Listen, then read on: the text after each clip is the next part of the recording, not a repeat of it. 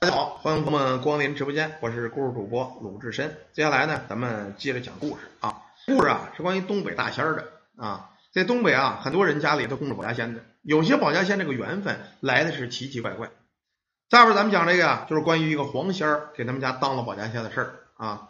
说在这个东北这个农村呐，有这么一个人，姓王啊，叫王二。这王二吧，打小呢，父亲去世的早，跟着他母亲俩人是相依为命。好不容易这王二啊，把他母亲给拉扯大了之后，娘俩呢家里是很穷的，在这个东北经常大雪封天啊。他你要是出去不现实，毕竟家里还有老娘呢。你说你不出去，就只弄这点地儿，你也挣不了什么钱。一直拖来拖去，都嫌他们家穷，在村里那数得上号的穷人。结果呀，一直到三十来岁了，家里啊还没个媳妇呢。每当过年，他娘啊心里就变，说我们儿子长得也不丑啊，家里呢就因为我这个拖累。村里连媒婆说对象，基本上都不上他们家说来。为什么呀？都知道家里有这么个老娘，而且呢，这一小伙子挣不了什么大钱儿。虽然大高个，长得挺精神，可是啊，却没人说。每当过年，人家家里是儿孙满堂，连媳妇带爷们热热闹闹吃顿团圆饭。他们家呀，冷冷清清。这天呢，眼见到了三十了，他娘呢在屋子正给他包饺子呢，喊这个王二：“老二啊，王二，去上他们家呀旁边的柴火垛这儿给我抱点柴火来。今儿个呀，咱娘俩吃饺子。”我还烫了点酒啊，给你弄俩菜儿。一会儿啊，娘陪你喝点儿。有人讲话，这个东北人女的也喝酒，喝啊。东北女的，因为她什么？她冷，就跟俄罗斯女的一样，她都喝酒。好些女的这个酒量，甚至比男的酒量还要大。你别讲东北女的喝酒新鲜，一点都不新鲜啊。老太太说行。王二呢，就奔了这个，在他们家东墙外头有这么一垛子柴火。原先呢，是他们家养牛的这牛棚。甚至以前养牛，牛鼻子挂那小铃铛，还在这牛棚子上挂着呢。小风一吹，叮当响。有人就说呀，他们家牛棚好啊？为什么？你们家穷的叮当响，就是那牛棚。不过王二呢，好像习惯了啊。每当风一吹，小铃铛一响，他还挺耐心。当初啊，牛棚是他爸爸盖的，而且呢，养那个老牛现在已经老了，也死了。可能啊，他心里啊念想着他爸爸，说这牛棚这个铃铛啊，一直在个牛棚边挂着呢，里边是弄的柴火。王二掐了一大截柴火，正往回走呢，一看到从这帮柴火垛里滋儿。钻出个小黄油来，这黄油站起身来，眨巴眨巴眼直看他。王二啊，回头也看这黄油。不过这孩子呀，心挺好，也挺老实，他没多想，就说了：“哎，咱东北吧，都说呀，家里有仙家，说你们这黄仙、狐仙的都挺灵的。我也不知道你呀，在我们家柴火垛住着，你灵不灵？你要真是个仙家呀，回头我请你喝酒，你想着啊，到日子给我学么个媳妇儿。我都三十来岁了，还是光棍呢啊！我不嫌弃啊，寡妇也行。”嗯，不带孩子寡妇我也能将就，最起码啊，有人跟我一块儿照顾我老娘。你呀，最好保着么点回头我请你喝酒啊。说完之后，这王二心里想：哎，你说我这不神经病吗？一个黄油，我跟他说半天话，他能听懂吗？还他给我找媳妇儿，媒婆都他妈找不着。哎，算了算了，反正你也听不懂。得了得了，你快住你的吧，我走了。说罢，弄了大家柴火就奔了屋了。到屋子把大锅烧的咕咕，哎滚开，他妈的给他下饺子。果然呢，屋里呢弄了点肉。哎，而且弄那么俩菜儿，炖了壶酒。这酒呢也是他妈可能在这个当地这个镇子上小卖店去买的。倒了一杯，他倒了一杯，围着桌子呀，俩俩在这喝。他娘毕竟锅里还煮着饺子，两杯酒下肚就说了：“说王二啊，你先喝着啊，娘我去看看那个啊锅里的饺子熟没熟，熟了一会儿你放炮我捞饺子去啊。”就这么着，老太太奔了外屋了，添了添柴火，就看这锅里饺子也快熟了，拿着大勺网子哗哗哗把饺子盛出来了。蹲着两盘正往端呢，一扭脑袋，他喊这个王二儿子，儿子，出来出来，给娘端饺子。一说是端饺子，王二噌一声从这炕上就蹦下来了。蹦下来之后啊，他娘再看，我这儿子神经病啊，怎么回事啊？打炕上一蹦，他这个样就不像人了，俩脚尖点着地儿，缩着脖子，嘣嘣嘣嘣嘣，俩小手传楞着，到这儿饺子一抄，他拿蓝手抬，他先烫。他娘说你慢点，你说你。耍什么宝啊你！大过年的，你看你个德行，跟个猴似的啊！你不烫死你啊！东北人老太太说话，她都都都挺冲的啊。他儿子也没理他娘，把这个饺子呀，叭就蹲桌上了。等他妈端着另一盘饺子进了屋，还没吃呢，再看王二嘣儿往这炕上这么一蹲，一球球，拿着饺子，咻咻咻，张嘴塞，塞两个饺子，滋儿弄一口酒，塞两个饺子，滋儿弄一口酒。这老太太讲不对呀，说刚才我儿子好好的，怎么妈这德行啊？看着不对头啊，王二，王二，他一喊这王二，撇了撇嘴，切，没搭理他。平时这王二特别孝顺，老娘子要呼喊，他什么时候得先记着娘来，很孝顺一个人。那一看不对，我怎么看这德行妈不像人呢？难不成大过年让什么东西给上了身附了体儿了？不行，我呀得找人看看去。在咱们当村有个姓于的叫于大仙儿啊，家里头呢也有仙堂，平时给人扎个针呐，看个事儿的呀，有外事小孩吓着啊，哎都是他。离他们家不远，老太太也顾不得吃饺子了，噔噔噔噔出去，直奔这老于。到这儿把这于大仙给请来了，说于大仙你看看去吧啊，你看我们家我们儿子妈突然间正吃饺子呢，他蹦起来了，跟个猴似的。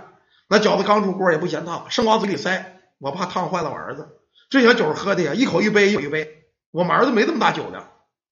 等这姓于的这老头进了屋一看，哟，这家事情狠啊！两盘子饺子，就他妈找他这一会儿，几乎吃干净了啊！呲溜呲溜，这酒一瓶酒也干没了。拍着桌子，还有没有啊？给我整点猪头肉啊！啊，你不说了请我吃我喝酒吗？于大仙看不对，绝对不是人。到跟前啊，就问了：哎，你到底谁呀？大过年的上人家捣乱来啊？吃什么猪头肉啊？这王二抬头看了看，我告诉你。今儿个给你报个名号，我乃通风城灵的寨黄毛大将，今日缠住了这小子应了我，让我给他找媳妇儿。只要啊把猪肉给我上了，他媳妇儿的事儿没问题，包我身上。他还跟我说了，寡妇也不嫌弃。这李大仙听乐了，呵，什么黄毛大将啊？你不就一黄仙儿吗？啊，你吃也吃了，喝也喝了，别在这吹牛逼。大过年的找人腻歪，滚滚滚滚蛋滚蛋！这会儿啊，这王二抬了抬嘴，嗨，我说你老头儿怎么跟本将军说话呢？是他请我来吃的，你让我走我就走，走吧，他的媳妇儿你给安排。这个王二啊，嘣儿一个跟头就蹲在这个蹦在这个窗台上去了。这东北有个大窗台子，你就蹦那上蹲着去了，还在这儿还唱上歌呢啊！我乃通风城里一上仙，在此修炼几千年。今日月儿有仙缘，进屋想做那小酒仙。哎嗨，还有啊，那还唱上了啊！这这调唱的还不错，咱嗓子挺尖。此时王二他妈呀，扑哧都乐了，说：“我这儿子怎么了？这这黄仙唱戏唱挺好啊，还弄弄什么大将军怎么着的？”这会儿于大仙就说：“你这么着吧，看样子好说好道是没戏啊。这家伙呀是闹到你们家呢，你给我找一个纳鞋底那大针头去啊，有那大针吗？”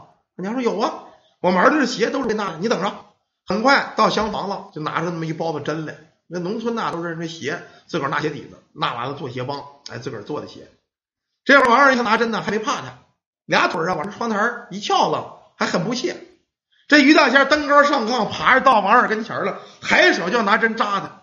没想到这王二手真快，一抬手，啪，就这大嘴巴子，哭嚓一声啊，把这于大仙就 dro 在炕上了。呵。怎么着？你你你还想仗呀你啊？就你这两下子，还想跟我试吧试吧？这于大仙的脸腾就红了，新家伙太他妈丢人了啊！治人没治了，来个大嘴巴子！哎呦，这他妈怎么弄啊？啊！这老太太就问我说：“于老哥，你弄得住吗？不行，弄得住，咱咱咱叫叫叫叫姐帮手吧！你这这你这你看你脸打的，你嘴巴都肿了。”这于大仙从炕上蹦下这个气呀！哎，你等着，你等住啊！你等着啊！你看我弄你不弄你？说着吧，拿着刀针，噔噔噔噔，他就出了院了。这老太太赶紧追吧，说：“于大哥，于大哥，你怎么走了？你弄了弄不了啊？弄不了找别人啊！你别着急了，妹子。刚才你听他唱曲了吗？啊，我听见了，是什么修炼千年的什么？哎，不是这句，前面还唱来着啊，前面什么什么通风寨，什么那铃铛，什么黄毛将军。哎，对了对了对了，就是这个。我问你，你们家附近哪儿挂着铃铛呢？有这么个地儿吗？”哎，那老太太讲啊，有有有，咱们家东院的西边那牛棚，牛棚里边搁的柴火啊，那边是大风口，上面挂着铃铛，是当初他爹养牛前啊，那牛死了剩一大黄铃铛，在那儿挂着呢。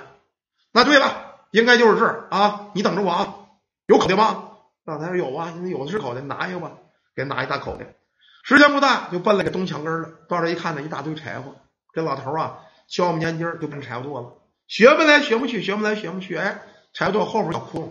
往这一趴一看，哎，得找着了，怎么回事啊？就在里边一小黄油在这缩缩着呢，俩眼闭着也不动，呲了个牙，哎，应该这就是。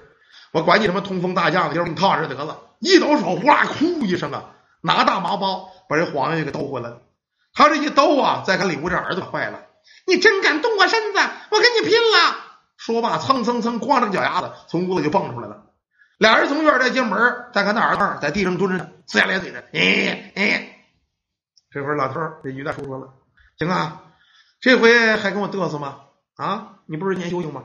我今儿就入身了，你要不走，我今儿拿针扎你，我废你修行，一针一百年，你琢磨琢磨。这会儿这王二直咧嘴，你你不能这么干，嗯，这小子跟我说的，他请我回来的，说了给我吃肉，给我喝酒，让我给他找媳妇儿。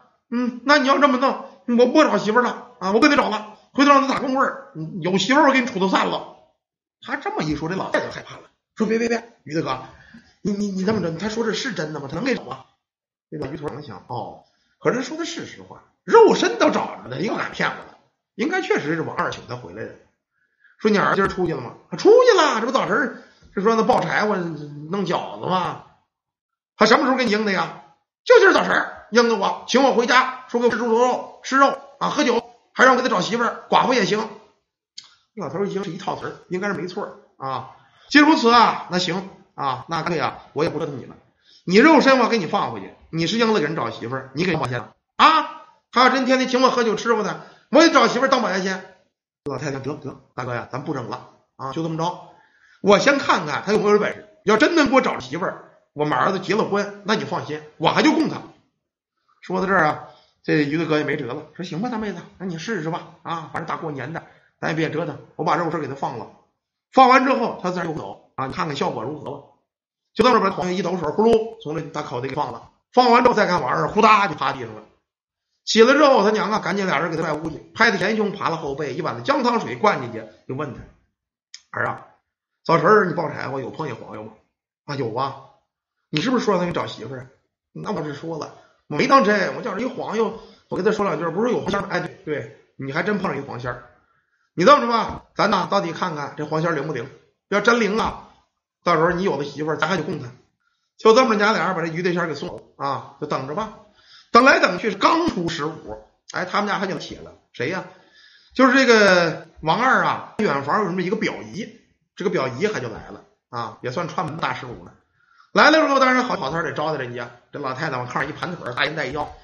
哎呀，我说姐姐啊，今儿我来可不是白来的。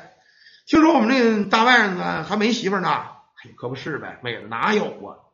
我这一圈的老娘没人养着啊，人家怕累赘。哎，你别说，有不嫌弃的啊。你们家王二最近经常上集上卖山货去吧？啊，对呀，是卖山货去。我们街上可有个女的，可相中王二了啊，这女长得还就漂亮。可是呢，前几年呢，这个丈夫在山上把我摔死了，是个寡妇。你嫌不嫌？你要不嫌弃，我还就把这女的找，你们相看相看。我这外甥你嫌弃吗？等听到这儿，娘俩可傻了眼了。这不跟他们这黄仙说一样吗？啊，真来寡妇，大妹子行倒是行，我们不挑，说能看看长相，那那那没问题啊。你这么着吧，明天呢，我就带这这寡妇来啊，很年轻，比我们家王二三岁，女大三宝金砖，那错不了，很贤惠。他说行吧，那看看吧。第二天呢，这这他这表姨他就带着一女来了，一看这女的还长得真精神，哎，梳个头发，大眼睛挺白。个儿不高，也就是一米六左右吧。啊，进屋之后脸上腾就红了。王二一看还认识，以前他在街上卖山货，这女的老来买来，买点蘑菇啊，啊，买点一个山上这些小东西啊，还经常买。哟，姐姐是你呀？我原先给你家送过蘑菇，你记得吗？还记得？哎呦，那二兄弟啊，你看我这一个人啊，一个我嫌弃王二一想我嫌弃什么呀？那有总比没有强啊！这年头有媳妇儿，不不不嫌弃。说姐，你要不嫌弃我们家穷，我还有老娘呢，我跟你说去不。你放心吧，老娘一块孝去。很快，他这表姨做媒，俩人一来二去，不出三月，在家里请了点邻居吃了顿饭，俩人可就结了婚了。等结完婚以后，这老太太想，这红事灵啊啊，人真灵，说找寡妇真找寡妇。你早知你个傻小子，你说找闺女呢，你非说找寡妇。他说我哪知道，我不是觉着闺女不跟我吗？还行啊，儿媳妇挺贤惠啊，收拾衣服做饭，这家弄挺干净，能给人供着吧。到后来呢，他们家还真就打了个牌儿啊，打完之后写。黄东大将之位啊，就是这黄仙儿，时不时啊，逢过节的就在这上上点酒啊，上点这猪头肉啊，哎，上个鸡腿啊。其实有时候这怪在怪在哪儿呢？这王二老上吃去，不过他妈也知道，可能不是王二想吃。每当上完供，王二就嘚嘚嘚蹦那儿去了，拿鸡腿儿踩的，估计也是这仙儿接嘴吃的。再到后来，这王二还有点名声了，慢慢家里能干点事儿啊，给小孩子叫吓着啊，哎，还是老百姓还挺敬重他，这小媳妇也挺高兴。总算这王二除了弄山货，人还有个本事，会看事啊。吉普寺在东北，你家要是有闲堂会看事儿的，很受人尊敬。啊，这小媳妇非常知足。转过年的两年后，给这王二还生一大胖小子，你小日子就越过越好。这个呢，就一个东北的关于一个立黄仙当这个保家仙的事儿。有时候咱们说这个人世间呐都是这样啊，同生于一个地球村，甭管这个天地万物，它都是有灵的。咱们那玩意儿这句话，尽量别打什么黄药、狐狸蛇，你他又没惹着你，你打他干嘛呀？咱说难听话，万一他要是个仙呢？万一保着你发财呢？万一保着你生儿子呢？是不是？这也是好事儿啊！好了，感谢大家，感谢朋友们，一个关于这个黄仙儿的故事，咱们就讲到这儿。稍事休息，接着讲下一个。